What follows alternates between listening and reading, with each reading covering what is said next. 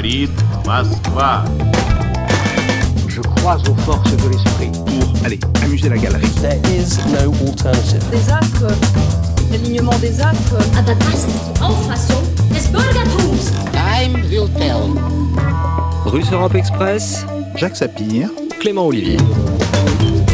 Il faisait 38 degrés Celsius à Verkhoyansk le 20 juin. Verkhoyansk, petite localité russe située à 67 degrés de latitude nord, en pleine Sibérie, juste au-dessus du cercle arctique. 38 degrés au beau milieu de la taïga, un chiffre record. Ça chauffe, comme disent les militants. Un exemple parmi de nombreux autres du fait que le dérèglement climatique nous réserve quelques fâcheuses surprises. Mais si la conscience de l'urgence écologique est désormais largement majoritaire dans la population, en tout cas en France, eh bien, ce sont les solutions à lui donner qui divisent en même temps qu'elles révèlent des visions différentes du monde et de l'économie.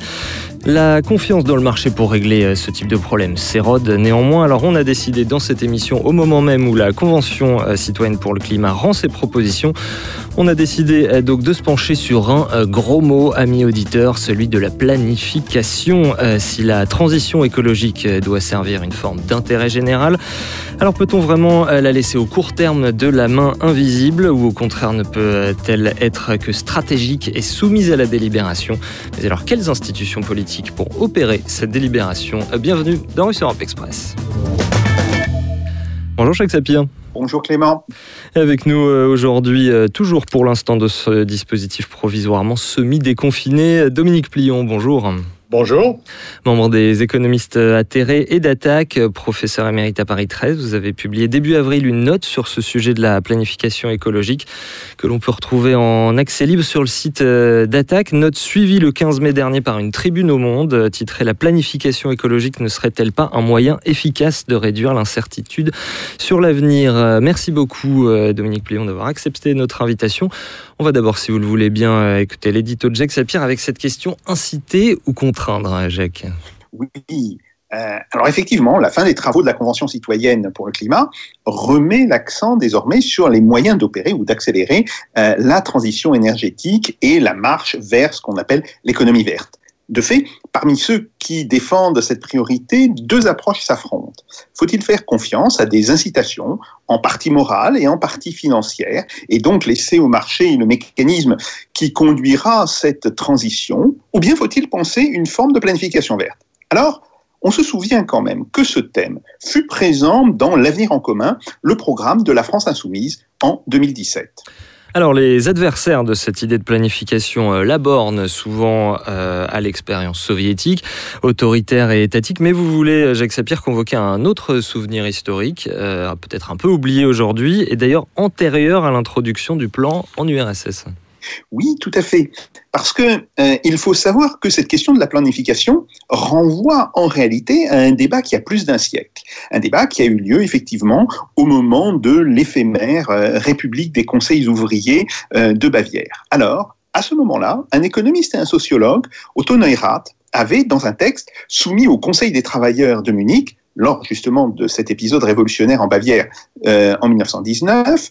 Et dans ce référendum, il préconisait une forme de planification intégrant ce qui préfigurait dans le langage actuel euh, ce qu'on appellerait le principe de précaution, mais aussi un choix énergétique majeur et vous voyez, euh, la question se posait déjà euh, mmh. en euh, 1919 entre l'énergie hydroélectrique ou les centrales au charbon. Alors, ce qui est intéressant, c'est que les thèses de Neurath euh, ont connu une certaine notoriété en économie. Elles furent attaquées par l'économiste libéral euh, Ludwig von Mises dans ce qui allait devenir une controverse assez célèbre sur la planification. Et alors, quel était l'argument d'Otto Neurath Eh bien, en fait, sensiblement le même que ceux que, ou plutôt que les arguments qui sont aujourd'hui utilisés pour défendre justement le principe d'une planification verte. En fait, euh, Neurath a indiscutablement raison quand il soutient que l'imprévisibilité du futur limite radicalement le rôle cognitif des prix. De même, avait-il raison quand il indiquait que certains coûts, dans son exemple, par exemple, euh, si vous voulez, les effets de la silicose sur les mineurs, ne peuvent être pleinement appréhendés avant que l'on ne connaisse le déroulement total du processus. Et qu'à ce moment-là, malheureusement, il sera probablement trop tard pour agir. Autrement dit, Jacques, c'était un peu le principe de précaution avant l'heure. Oui, effectivement. Euh, et il faut ajouter là que Neurath indiquait que l'incertitude pesant sur le futur compromet toute tentative d'évaluation par le marché. Pour lui, pour que le calcul économique soit complet, il nous faudrait connaître, au moment où nous faisons justement ce calcul économique, l'état total des choses, ce qui est impossible, sinon pour un choix qui serait fait aujourd'hui euh, et qui ne compromettrait pas évidemment le futur des générations à venir. Autrement dit, les choix sont étalés dans le temps. Et c'est un thème que l'on retrouve effectivement dans une bonne partie euh, de la discussion aujourd'hui sur la planification écologique. Les choix sont donc étalés dans le temps et pour que le marché puisse apporter une réponse satisfaisante, il faudrait que le marché ait la connaissance de l'ensemble des états du temps. Autrement dit, le marché devrait témoigner d'une connaissance parfaite du futur. Cette connaissance étant par nature impossible, en réalité, Neurath en déduisait déjà le non-lieu des prix et du marché comme des instruments de prise de la décision, ce qui impliquait que tout choix doit contenir une dimension sociale, une dimension normative et une dimension éthique, ce qui est, d'après lui, absolument indépassable. Et en fait, les partisans de la planification écologique ne disent pas aujourd'hui autre chose. Voilà, qui effectivement est d'une grande actualité. Et alors, quelle transcription concrète est-ce que ça aurait? Alors, euh, cette transition vers une économie non carbonée et la planification qu'elle suppose euh, repose sur des changements de comportement de l'ensemble des acteurs. Cela ne peut être obtenu que si deux conditions sont réunies. D'abord, le principe de participation et d'information, et ensuite un principe de solidarité et de justice.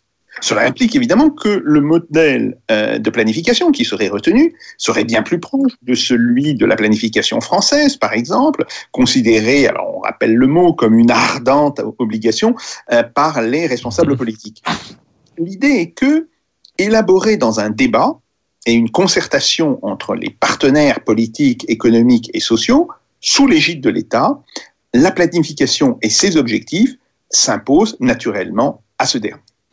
Alors vous faites référence euh, au modèle français d'après-guerre, euh, mais est-ce que la situation actuelle, euh, est-ce qu'elle est vraiment comparable ou est-ce qu'elle ne comporte pas une large part d'inédit, Jacques Sapien alors oui, effectivement, on a vu que d'un côté, la, la, situation actuelle peut renvoyer à des débats qui sont relativement anciens, donc ces débats de 1918, 1919 et du début des années 20, mais aussi on voit que cette idée de planification verte porte de nombreuses questions.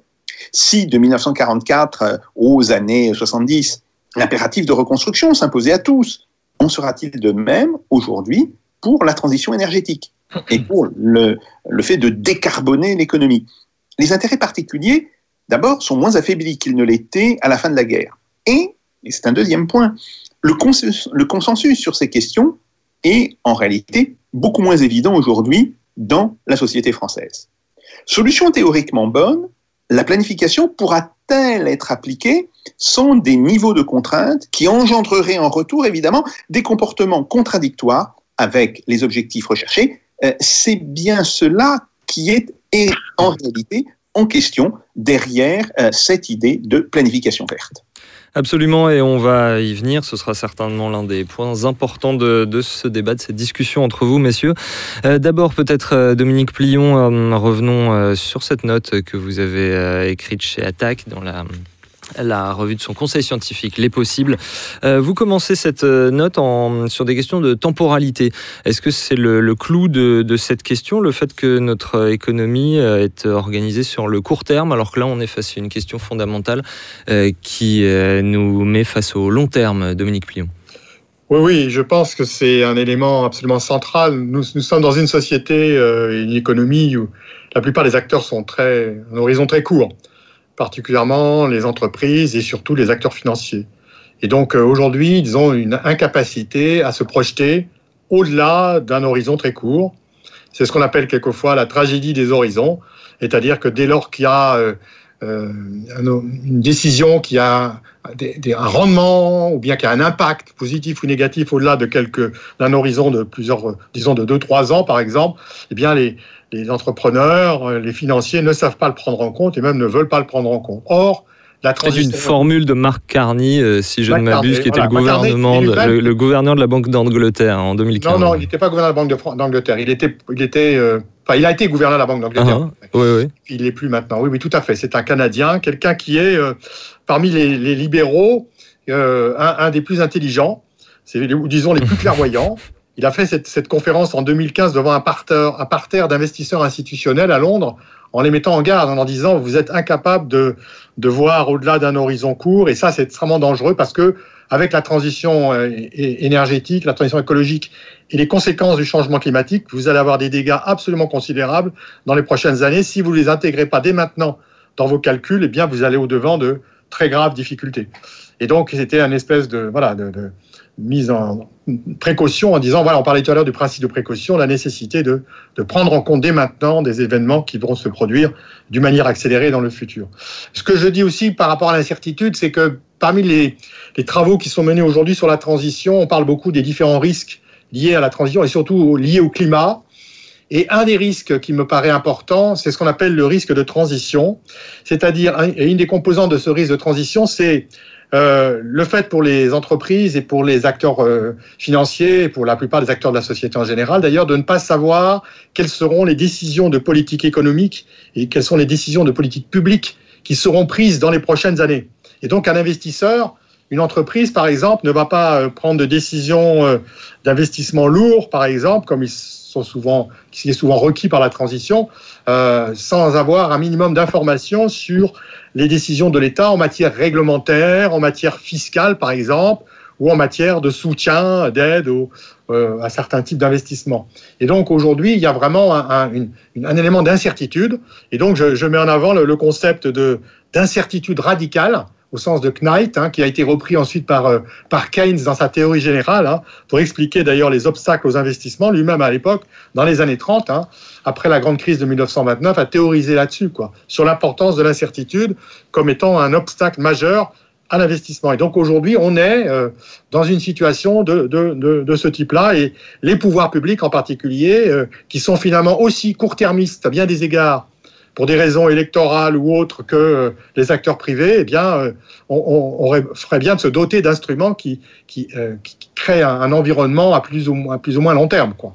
Voilà. Tant qu'on en est justement sur le, le, bilan que vous faites de cette euh, économie euh, telle qu'elle fonctionne actuellement, euh, quel effet de la finance sur le climat? Parce qu'on pourrait se dire la finance c'est quelque chose qui n'est pas matériel. Je veux dire un trader ça, n'émet pas euh, de CO2. Pour autant, quel, quel effet la, la, finance avec justement son court-termisme a-t-elle sur le dérèglement climatique, Dominique Plion Alors avant de répondre à cette question, là, je vais juste citer, on a fait un travail avec une collègue qui s'appelle Sandra Rico on a étudié les investisseurs institutionnels, c'est-à-dire euh, les. Euh, alors aux États-Unis, c'est les fonds de pension qui n'existent pratiquement pas en France, les fonds mutuels, les sociétés d'assurance, et on, a étudié la manière dont ils fonctionnent, ce qu'on appelle quelquefois leur gouvernance. Et on s'aperçoit que ces acteurs-là ont, ont, une façon de fonctionner qui les rend nécessairement court-termistes parce que, en fait, ils se contentent de collecter l'épargne des euh, des futurs retraités ou des gens, des épargnants français qui vont par exemple placer leur argent sous forme d'assurance vie et ensuite vont déléguer euh, ces placements à des, à des, on appelle en anglais, money managers,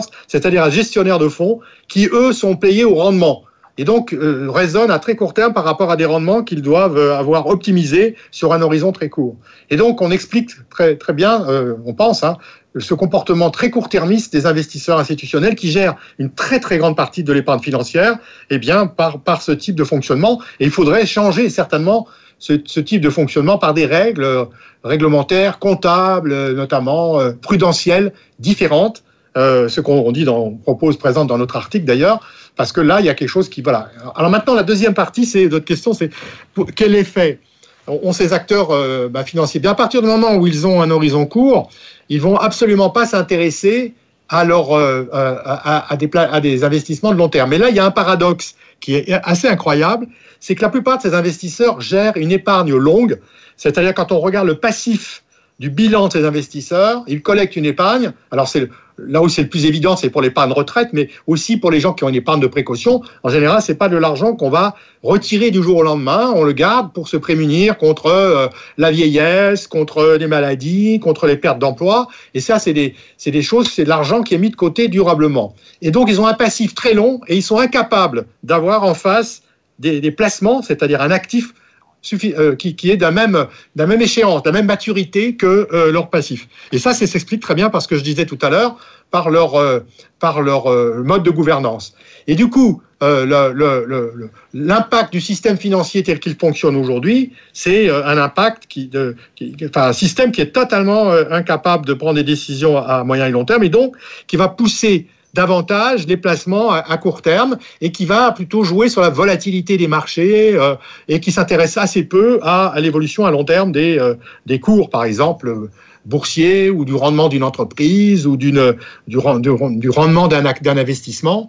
Et ça, c'est quelque chose d'assez, d'assez catastrophique pour, pour, pour euh, notre système financier qui est totalement inadapté euh, euh, par rapport à la question de l'investissement de long terme. Alors, c'est pas le sujet d'aujourd'hui, mais je dis en passant qu'avec Sandra Rigaud, on, a, on, vient de terminer un, article là qui n'est pas, pas tout à fait euh, publiable encore sur les investisseurs de long terme. Et nous, on, fait l'apologie de ce qu'on appelle les investisseurs publics de long terme. C'est-à-dire, on dit qu'aujourd'hui, c'est-à-dire par exemple les banques publiques de développement ou les banques publiques d'investissement. C'est-à-dire qu'on pense que les acteurs privés, les acteurs financiers privés sont tels qu'ils fonctionnent aujourd'hui, sont totalement incapables de financer dans les bonnes conditions la transition. Donc, il faut une autre catégorie d'investisseurs qui sont les investisseurs publics de long terme sous leurs différentes variétés euh, dans les différents pays, etc.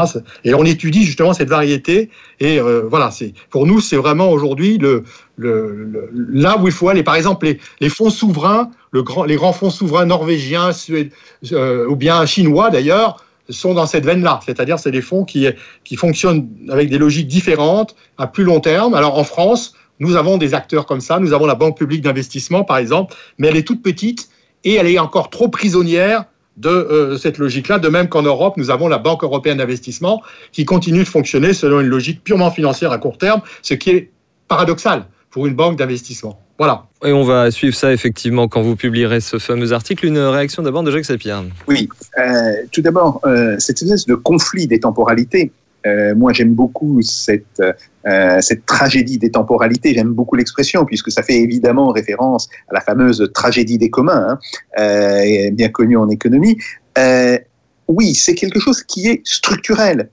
Et je dirais, il faut aussi comprendre le fait que à la fois, on est dans une logique où, d'une certaine manière, les acteurs économiques euh, reproduisent toujours dans les paris qu'ils font, parce que toute activité économique est un pari, dans les paris qu'ils font, euh, ils reproduisent ce qu'ils ont vécu dans la période précédente. Donc, c'est quelque chose qui les tient dans, le court terme.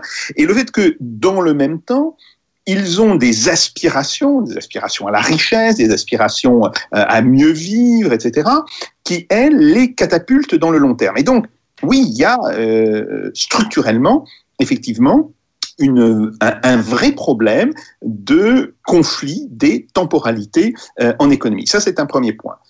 après, se pose la question de savoir comment fait-on émerger et à travers quel mécanisme peut-on faire émerger justement un impératif de relativement long terme?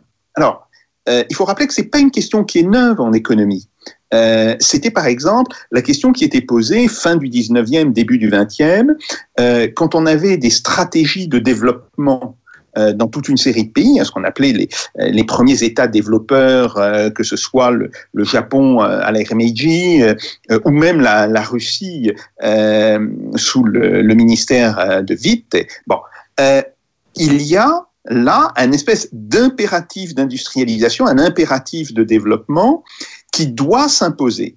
Et pour qu'il s'impose, eh bien, on voit bien que à chaque fois, l'État, en réalité, euh, prend les commandes, alors prend pas peut-être les commandes de manière totale, mais prend les commandes dans toute une série de secteurs et il construit justement cette vision d'un avenir, vision à laquelle eh bien s'adapte euh, progressivement l'ensemble des acteurs. Et on, comprend bien ce que euh, vous avez écrit dans, dans votre note, c'est un petit peu ce mécanisme que vous auriez en tête, non pas évidemment par rapport au développement économique, mais par rapport euh, à cet objectif de transition énergétique, euh, d'économie verte, euh, euh d'économie euh, décarbonée. Maintenant, euh, il y a un, puisqu'on a parlé, il y a un autre problème. sur la place de l'économie financière, alors bien sûr, bon, je suis entièrement d'accord avec vous, l'économie financière, plutôt la financiarisation de l'économie, tend beaucoup à, à, à aggraver le, le biais court-termiste.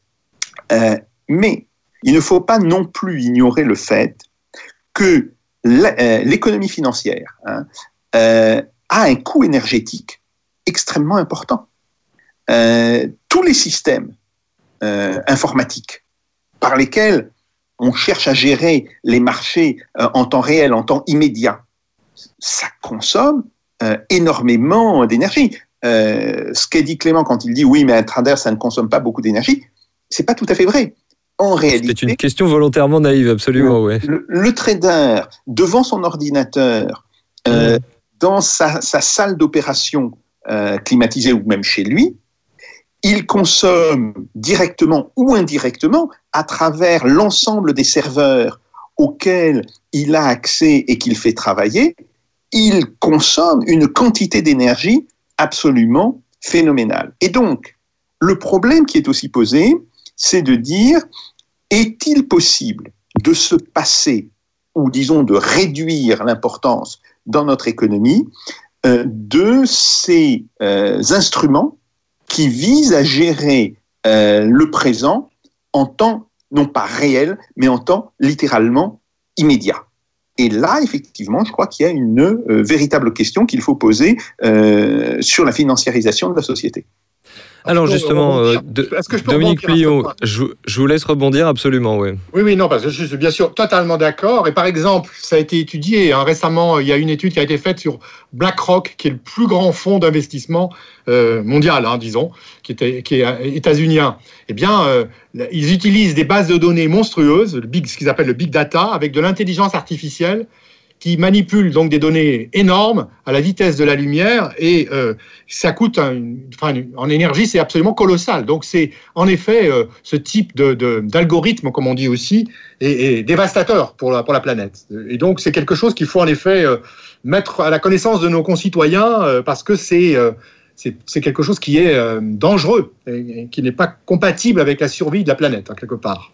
Oui, les émissions de carbone, ça n'est pas seulement le, oui, le, le, le transport euh, et les industries euh, polluantes. Alors face à ce... Pour tout dire, c'est pas que la sidérurgie. Euh, face à ce court-termisme, Dominique Plion, vous nous dites que notre temporalité politique, elle est également trop courte. Euh, et vous prenez euh, deux exemples historiques, celui de la France d'après-guerre et celui de la Suède. Jacques Sapir, lui, nous parlait plutôt de, de cet économiste socialisant Otto Neurath. je, vous laisse, je vous laisse, Dominique Plion, nous dire en quoi vous pensez que l'on peut reproduire ces exemples d'après-guerre. Alors, l'histoire, comme on dit, balbutie, mais ne se répète pas. Hein. Donc, il ne s'agit pas de dire qu'on va apprendre euh, exactement une expérience antérieure, passée, ou même euh, d'un pays voisin. Les pays, même s'ils ils vivent à la même époque, euh, la Suède et la France, par exemple, ils ont des structures, des institutions, une histoire très différente ça serait une grave erreur de penser qu'on peut transposer. Donc ça, c'est un préalable que je voudrais faire tout de suite. Non, néanmoins, alors là, Jacques, je sais qu'avec Jacques, peut-être on aurait une petite différence d'appréciation, encore que je sois assez d'accord avec ce qu'il a dit, c'est que je fais quand même un parallèle entre ce qui s'est passé au lendemain de la Seconde Guerre mondiale en France, notamment, avec cette nécessité, cet impératif de reconstruction de l'économie dévastée par la guerre. Et donc, là, il y avait nécessairement un consensus. Évidemment, les gens voulaient revivre dans les bonnes conditions, se loger, travailler, circuler, etc. Aujourd'hui, je dirais qu'on est aussi dans un, un, un, défi de ce type-là, à savoir qu'il faut reconstruire complètement l'appareil productif, il faut une bifurcation, nous on parle de l'attaque de bifurcation, mais de l'appareil productif, c'est-à-dire transformer en profondeur l'appareil productif pour qu'il soit compatible avec une société bas carbone. Alors évidemment, euh, euh, la situation politique, par contre, n'est pas du tout la même, et c'est là que je rejoins ce que disait Jacques Sapir. C'est que Oui, le, guerre, consensus productiviste n'est plus possible, quoi. Voilà, non, mais au lendemain de la guerre, on était aussi, euh, il y avait euh, le Conseil national de la résistance qui n'était pas loin, il y avait toutes les forces politiques de, sur l'échiquier politique étaient proches, étaient prêtes à travailler en tout cas ensemble. Aujourd'hui, on est dans un monde complètement différent, mais, mais Et peut-être, et peut-être Dominique Plion, qu'elle se divisait plutôt sur la répartition des richesses que sur l'idée qu'il fallait produire massivement des richesses. oui, euh, oui, mais enfin, bon, je pense que, d'accord, mais attendez, je ter- euh, continuer mon. Je mon vous en prie, je vous laisse poursuivre. Non, non, non, non. Je pense qu'aujourd'hui, la société euh, est extrêmement différente et c'est inévitable, c'est normal. Euh, les gens euh, ont d'autres formes d'exigence et surtout sur la période récente, quand on voit les mouvements sociaux en France, on pense au mouvement des Gilets jaunes, par exemple, eh bien, ou au mouvement de grève récent, ou au mouvement sur les retraites. Il y a, je crois, euh, une conflictualité qui est plus importante, qui reflète le fait que les gens sont absolument pas d'accord avec la manière dont ils sont gouvernés et ils veulent pouvoir s'exprimer et euh, participer aux décisions. On met beaucoup en avant euh, des nouvelles formes de démocratie, démocratie représentative bien sûr, mais aussi la démocratie participative, etc. Et tout ça, c'est en pleine ébullition. Et donc la Convention citoyenne, donc le, président actuel a essayé d'utiliser ça euh, pour dériver un peu l'énergie, euh, canaliser l'énergie de ces mouvements sociaux dans une Convention citoyenne dont il ne ressort pas que des choses inintéressantes. Au contraire, il y a beaucoup de choses très intéressantes. Donc il faut la regarder avec beaucoup d'attention, et notamment tous les délibérés hein, qui sont passionnants. Mais euh, et du coup, ça m'amène à mettre dans mon, mon, mon article justement en avant cette question de la démocratie. C'est-à-dire quelle forme de démocratie, de participation des citoyens euh, et de tous les acteurs, hein, aussi les producteurs évidemment, euh, doit, euh, doit être mise en place, qui soit conforme aux aspirations d'aujourd'hui, qui ne sont pas celles qui existaient au lendemain de la guerre ou dans l'entre-deux-guerres. Donc il y a cette évolution et là on est très en retard évidemment. On est très très en retard parce que les forces politiques dominantes euh, ne veulent absolument pas, et quand je dis dominantes, il n'y a pas que les forces politiques politiciennes, il y a aussi les lobbies, hein, ne veulent absolument pas euh, ce mur de l'argent ou ce bloc hégémonique, dirait Gramsci, ne veut absolument pas céder un pouce de son pouvoir, euh, alors même qu'aujourd'hui, cette participation est une, une condition sine qua non hein, de, la, de la réussite de la transition. Donc là, on est en plein dans un conflit politique qui n'est pas qu'un conflit de répartition, hein, je pense. C'est un conflit de, partage du pouvoir, de prise de décision collective, etc., etc. Et c'est ça qui aujourd'hui me paraît être un point important. Euh, alors là, on en parlera peut-être tout à l'heure. J'esquisse des pistes dans mon dans mon article qui est très court, hein, mais euh, je pense que c'est un des nœuds du problème aujourd'hui. Mais donc du coup, on n'est pas tout à fait en désaccord avec euh, avec Jacques hein, de ce point de vue-là. La société aujourd'hui a besoin de se retrouver. Il n'y a pas ce consensus. Il faut trouver de nouvelles formes d'organisation institutionnelle pour permettre de créer un minimum de consensus et une participation de tous les acteurs. Dans le plan de la- de l'après-guerre, il y avait les commissions de modernisation qui avaient été créées par le gouvernement, qui rassemblaient à la fois le patronat, les syndicats, euh, le gouvernement, euh, parfois les usagers, et euh, qui aboutissaient à des propositions dans tous les domaines, les transports, euh, l'énergie, euh, le logement, etc. Il y avait 25 commissions de modernisation, je crois, au, moment où il y avait le plus grand nombre de commissions, hein, dans les années 60. Et euh, euh, voilà, aujourd'hui, on ne va pas refaire ça, mais il faut recréer des formes institutionnelles euh, qui apparaissent adaptées à la période actuelle. C'est pour ça que d'ailleurs j'ai intitulé mon article une approche institutionnaliste Mmh. de la planification, parce que je crois que la dimension institutionnelle est, est tout à fait fondamentale.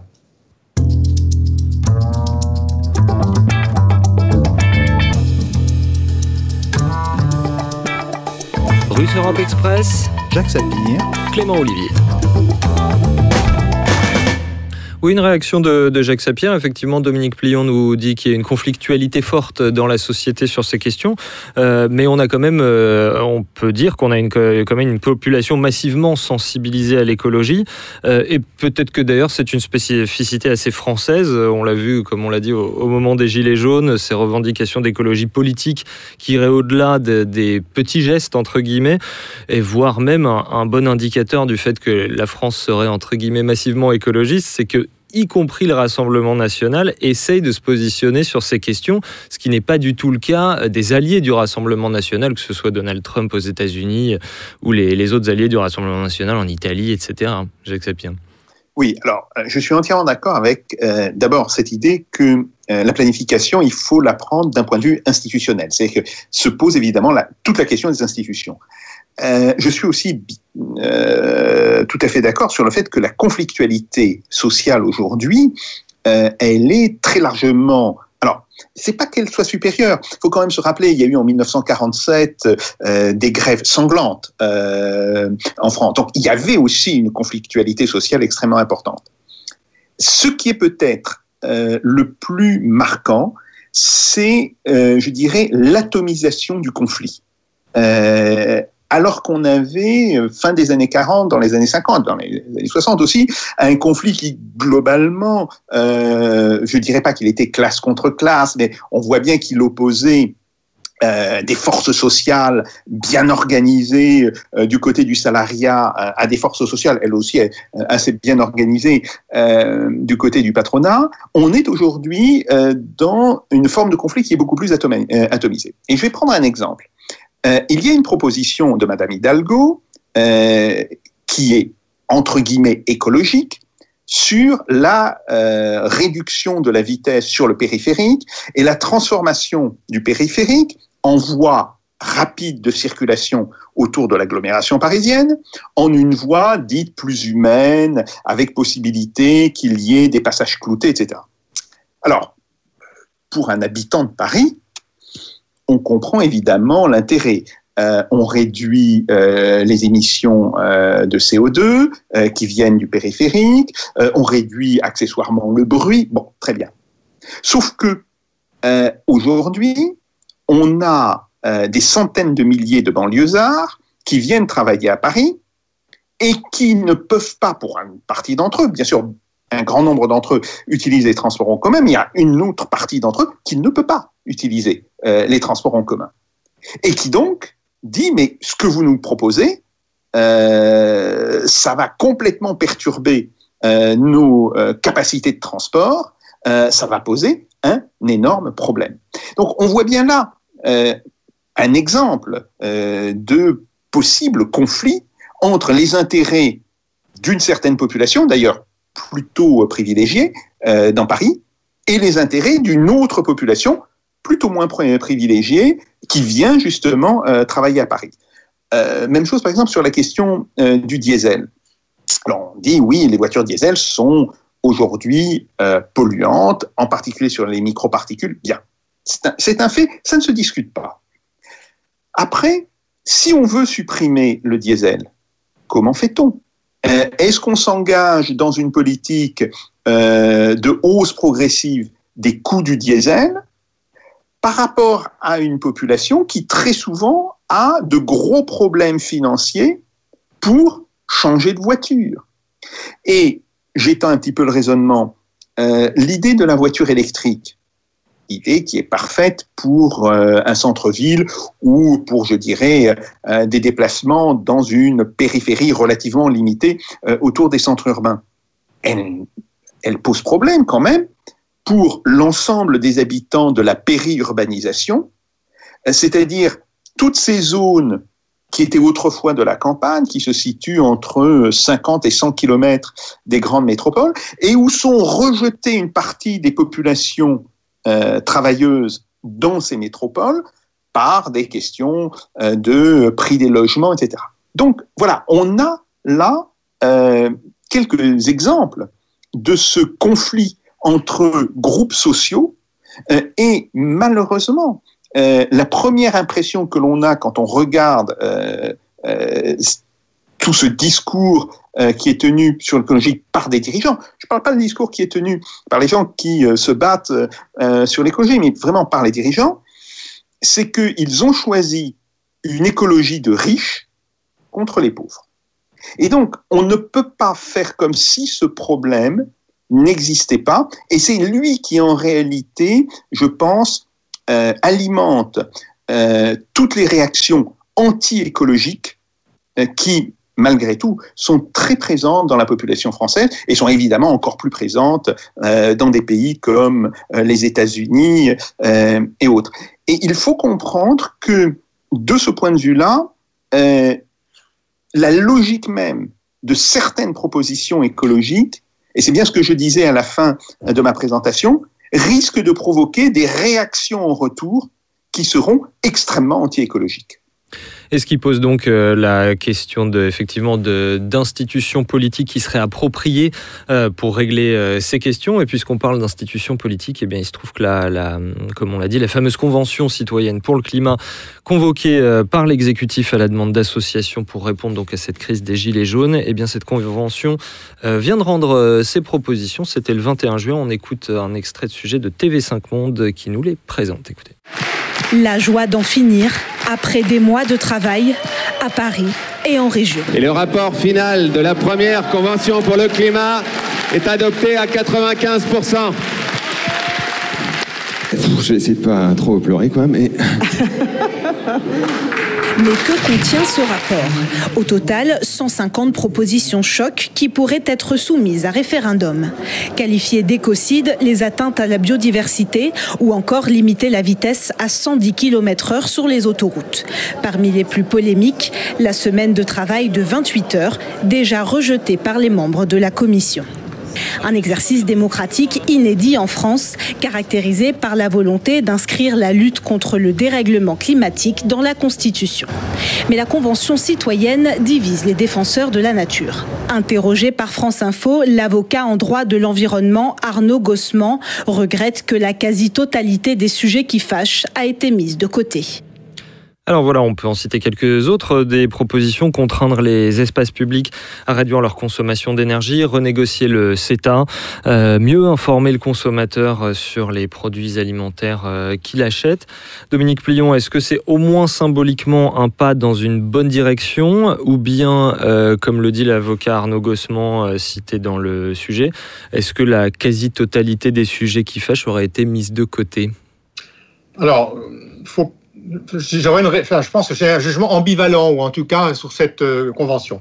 Je pense que c'est formidable que des gens qui au départ étaient euh, ignorants des questions écologiques, qui étaient euh, souvent non politisés, donc qui s'intéressaient pas aux choses de la, de la cité, et participer euh, avec autant d'énergie et d'honnêteté intellectuelle, de volonté de, comprendre et, d'agir plus tard comme citoyen. Donc ça, c'est un côté très très très positif, on peut pas le nier. Et il y a pas mal de ces propositions qui mériteront d'être étudiées. On peut surtout pas les, les rejeter d'emblée. Alors les ONG disent mais vous, ils, ont, ils arrivent au même résultat que nous nous mettons en avant depuis des années sur euh, les mesures à prendre euh, pour la transition. Mais bon, euh, l'important, c'est que ce soit des citoyens lambda qui se soient réunis, qui soient arrivés à ce résultat-là. Et ça, c'est un progrès. Bah D'ailleurs, c'est sans doute un peu rassurant qu'ils arrivent aux mêmes conclusions que les ONG, à la limite. C'est rassurant. Et puis, c'est un, pas dans la conscientisation, parce qu'on va beaucoup parler de cette convention. évidemment, le gouvernement va s'y employer pour essayer de récupérer au maximum tous les bénéfices politiques. Et donc, c'est voilà. Alors, par contre, c'est vrai que euh, les, euh, les, mesures proposées euh, sont des mesures qui ne sont pas de nature à, créer d'une rupture. Nous, bon, à attaque, on parle de, on pense qu'il faut une rupture, vraiment. Euh, on parle plus d'ailleurs de transition écologique et sociale, on parle de révolution écologique et sociale. C'est-à-dire qu'on pense vraiment qu'il faut des, transformations qui soient de nature de rupture, de changement profond par rapport au passé.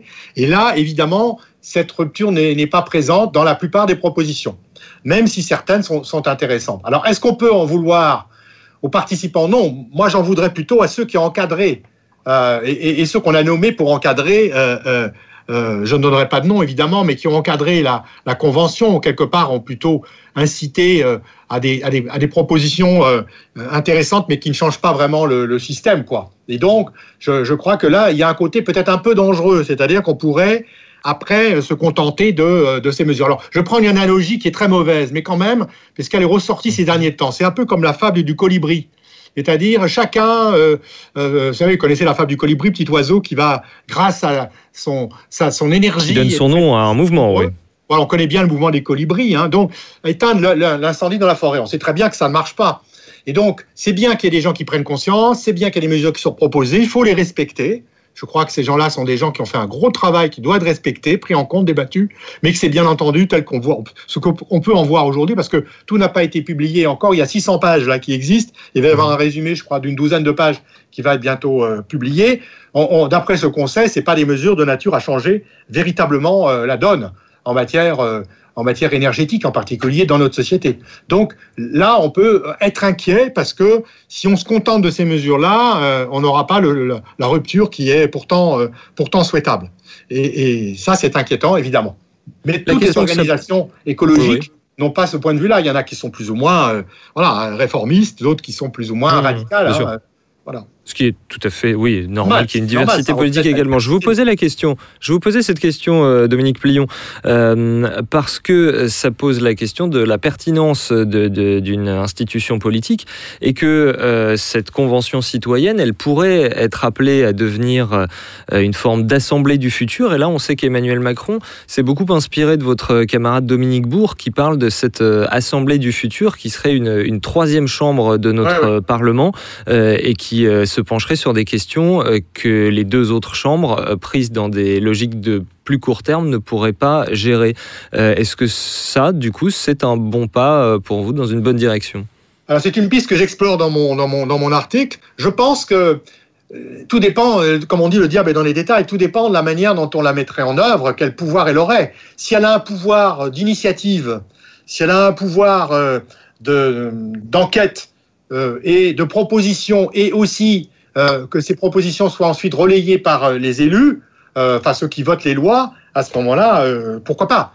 Mais on peut s'attendre à ce que Macron, lorsqu'il s'apprêtait à faire voter cette réforme du Conseil économique, social et environnemental pour en faire une, troisième chambre, on, peut imaginer, compte tenu de sa philosophie politique, qu'il voulait surtout pas en faire une chambre citoyenne ayant un pouvoir relativement contraignant et fort sur les, les, institutions politiques et notamment sur l'exécutif. Donc, je, je, toujours pareil, c'est une proposition intéressante, mais tout dépend de la manière dont l'institution est, est, est, formulée, est mise en forme, est mise en, mise en place. Et c'est là que le rapport de force politique est extrêmement important et que le, les, les, organisations politiques et citoyennes doivent se mobiliser pour euh, faire que cette participation existe, qu'il y ait des institutions pour cela, mais qu'elles aient un réel pouvoir et que ce ne soit pas purement cosmétique. Une réaction de Jacques Sabien.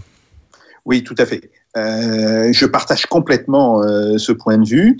Euh, alors d'abord, il faut dire que dans les faits, cette idée de troisième chambre, elle existe un petit peu effectivement avec le Conseil économique et social. C'était d'ailleurs cela qui, était dans la tête de ses créateurs quand le Conseil économique et social a été créé. Bon, donc, et on a vu ce que ça, ce que ça a donné.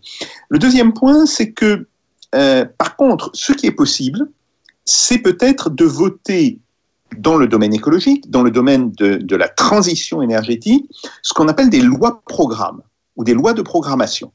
Euh, alors, après, est-ce que ces lois programmes ou ces lois de programmation, euh, est-ce que ça suffira qu'elles soient votées par l'Assemblée? Est-ce qu'il ne faudrait pas aussi les soumettre à référendum? C'est une possibilité. Mais là, effectivement, euh, on voit qu'on a un instrument législatif qui permet de donner une direction sur deux ou trois mandatures. Et ça, effectivement, euh, euh, c'est quelque chose euh, qui peut être important. Alors, il y a une expérience de ces lois programmes, ces lois de, programmation, qui, je le reconnais d'ailleurs, est, assez mitigée dans le domaine militaire dans le domaine militaire, les militaires d'ailleurs ont dit pas possible d'avoir une logique budget après budget, enfin année après année, parce que on est confronté nous à des développements de systèmes d'armes euh, dont le développement peut euh, s'étaler sur euh, une dizaine d'années. Et donc ils ont demandé, mais il y a ça très longtemps, hein, je crois qu'ils l'ont demandé déjà dans les années 70, l'existence de lois de programmation budgétaire. Ces lois de programmation ont relativement bien fonctionné pendant tout un temps. Et puis, euh, ce qui s'est passé après, c'est que elles ont été votées dans des termes de plus en plus vagues et que, évidemment, euh, les termes dans lesquels elles étaient évoquées euh, permettaient après à chaque budget de revenir en fait de manière un petit peu contradictoire avec ces lois. Donc, ce n'est pas une panacée, mais je pense que c'est une solution qui pourrait être envisagée.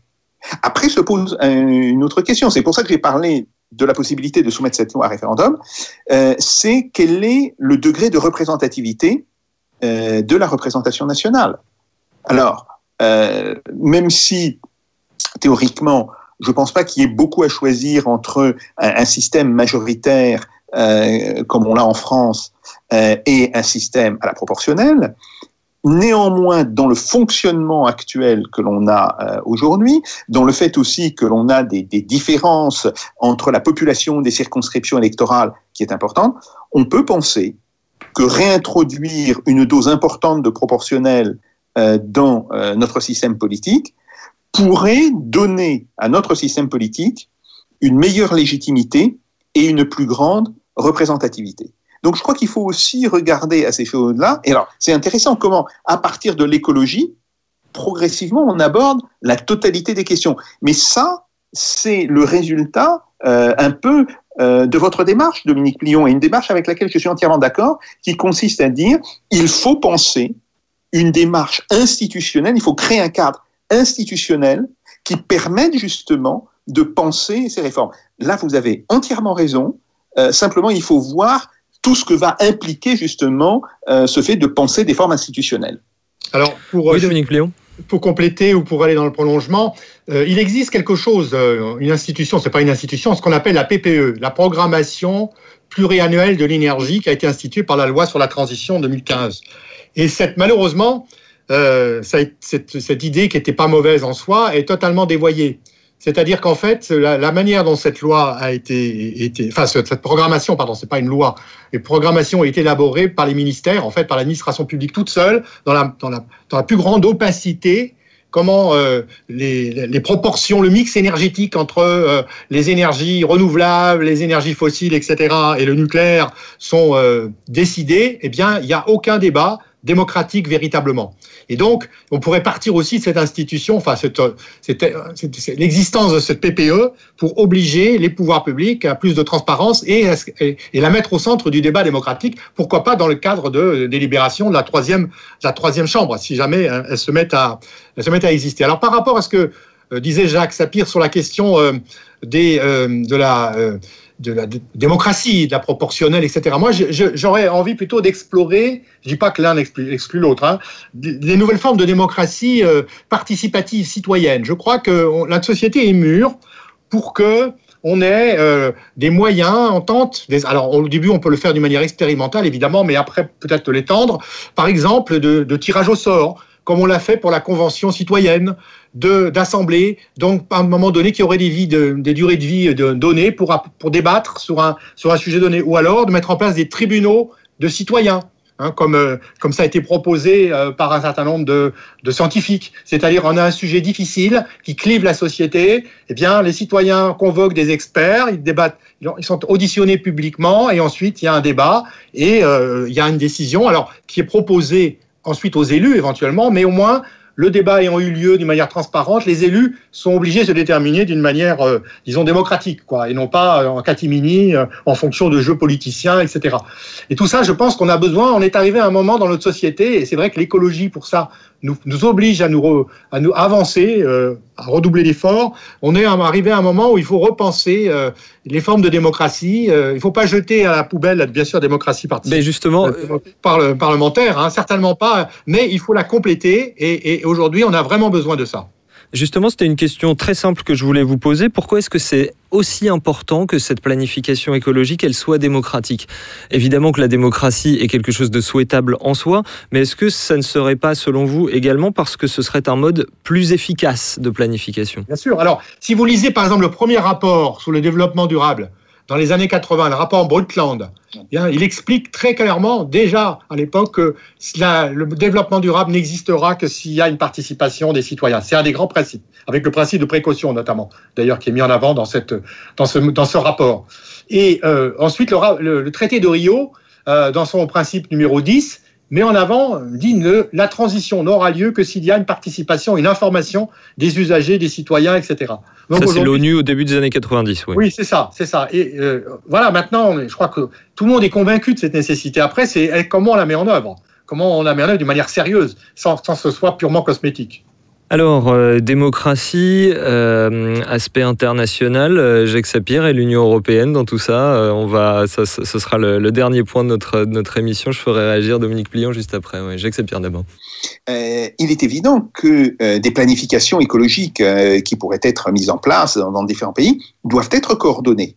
Ça, si vous voulez, c'est c'est une évidence et de mon point de vue, ça ne se discute pas. Euh, après, ce que l'on constate, euh, c'est qu'il y a au niveau de l'Union européenne telle qu'elle fonctionne, euh, des contradictions qui sont assez aberrantes. Euh, L'Union européenne, depuis des années, dit qu'il faut euh, privilégier euh, une politique déclaratoire euh, qui va tout à fait dans le sens euh, de la transition énergétique, sauf que euh, du fait des accords euh, qui ont été signés par l'Union européenne et qui donc ont été signés euh, après par les pays membres de l'Union européenne, euh, on a détruit l'industrie des panneaux solaires en Europe. Il n'y a pratiquement plus d'industrie des panneaux solaires en Europe. Donc on importe nos panneaux solaires essentiellement de Chine. On sait que la consommation de carbone pour faire des panneaux solaires en Chine était très supérieure à ce qu'il fallait pour produire le même panneau solaire en Europe. Bref, euh, on a des traités comme le CETA euh, qui sont des traités, euh, alors j'aime pas trop le mot écocide, mais qui sont des traités extraordinairement nuisibles à l'environnement et à la santé générale des citoyens. Et donc, il y a un véritable problème. Comment arriver dans le cadre de l'Union européenne actuelle, qui fonctionne en fait sur la base de l'unanimité, euh, comment arriver à euh, des accords qui soient des accords progressistes? Euh, si on fait sauter la clause de l'unanimité, ben on voit tout de suite le problème dans lequel euh, on s'engage. Euh, c'est que ça donnera la possibilité à des groupes de pays d'imposer aux autres euh, leur volonté. Et ça, c'est la meilleure euh, solution euh, pour faire éclater euh, à terme euh, et à relativement court terme, en réalité, euh, l'Union européenne. Bref, euh, est-ce qu'il ne faut pas, là, complètement repenser aussi euh, euh, l'Union européenne et peut-être rester avec des logiques de coopération intergouvernementale et euh, faire décroître très fortement tout ce qui vient de Bruxelles? Euh, et je pense que de ce point de vue-là, euh, les coopérations intergouvernementales ont en réalité plutôt bien marché, euh, historiquement. Alors évidemment, c'est pas dans le domaine de l'écologie. Airbus, coopération intergouvernementale, n'a rien à voir avec l'Europe.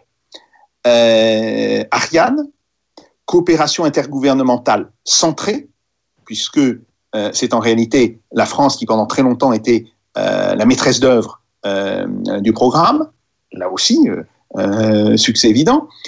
Le programme qui est fait sur le vaccin et la santé, qui a été présenté euh, par Emmanuel Macron dans sa dernière allocution, c'est pas un programme européen.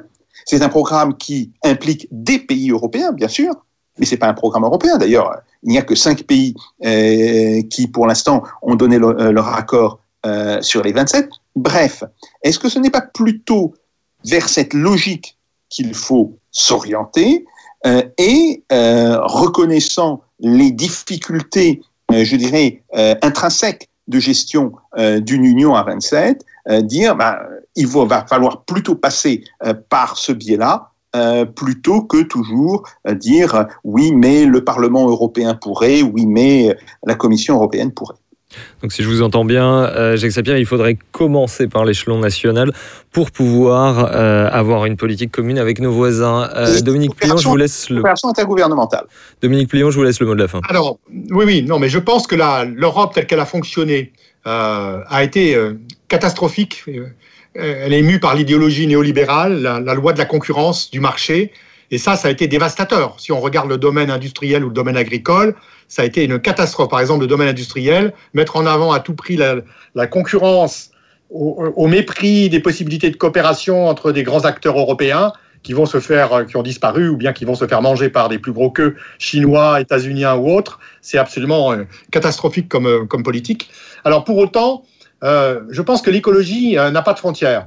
Je pense que la, la, les questions de transport, par exemple, de marchandises, euh, ou les questions sanitaires donc, que tu évoquais à l'instant, sont des questions qui doivent euh, quand même être traitées dans la mesure du possible au niveau européen, mais pas forcément au niveau de Bruxelles, au sens où un accord des 27. Hein. L'idée, c'est qu'en effet, euh, on peut aller de l'avant dans le cadre de ce qu'on appelle, même s'il y a un cadre qui existe, qui s'appelle les coopérations renforcées, hein, d'un groupe de pays qui vont de l'avant sur un sujet donné, par exemple, bien la souveraineté sanitaire européenne. Voilà, on décide que pour des vaccins, pour euh, production de matériel médical euh, ou des matières premières euh, essentielles pour la production de médicaments, euh, eh bien, on, décide de rapatrier les usines dans, l'espace européen d'un nombre de pays qui se mettent d'accord. Hein, et, on n'attend pas l'unanimité de tout le monde pour y arriver parce qu'il y a trop de différences.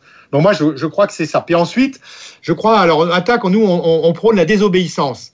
C'est-à-dire qu'on dit, voilà, il y a des éléments du traité, des, traités européens qui sont inacceptables. Alors, on peut prendre deux exemples. Le premier exemple, c'est celui du CETA. C'est euh, inacceptable de voir, euh, par exemple, des tribunaux euh, d'arbitrage qui sont susceptibles de pénaliser, de sanctionner les États et de remettre en cause finalement des choix politiques qui résultent de votes, euh, donc de souveraineté populaire.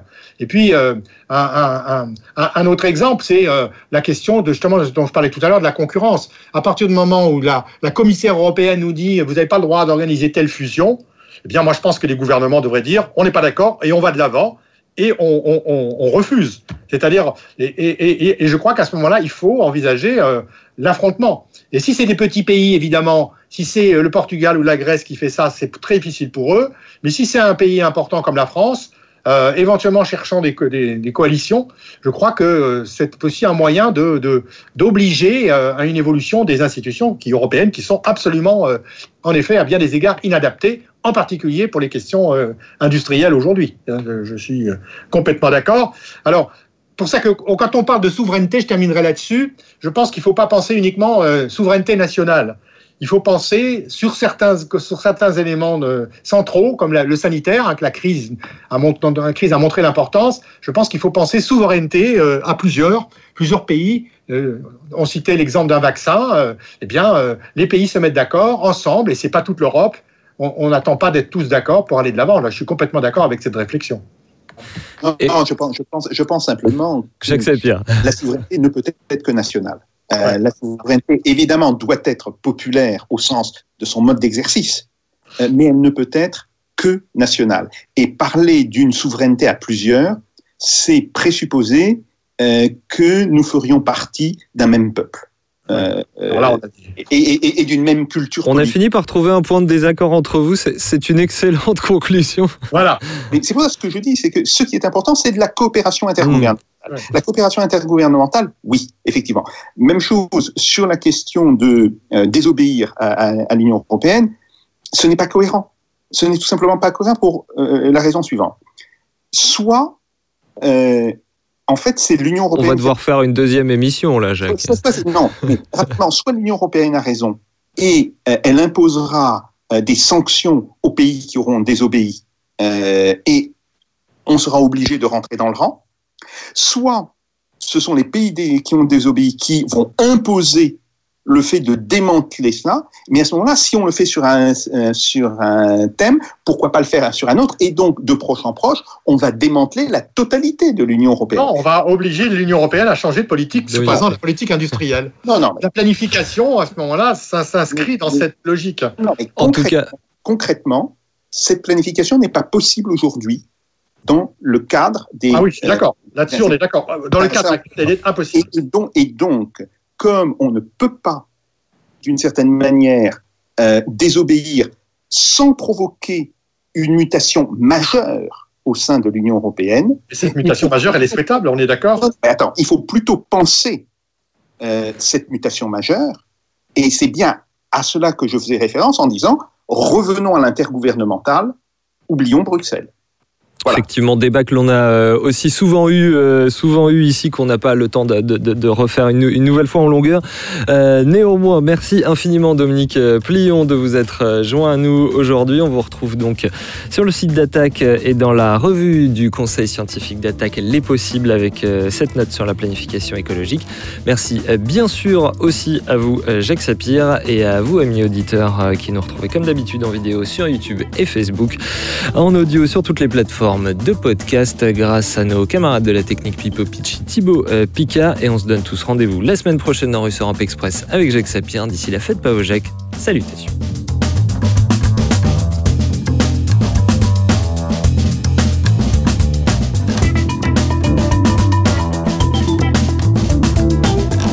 This is not a method. This is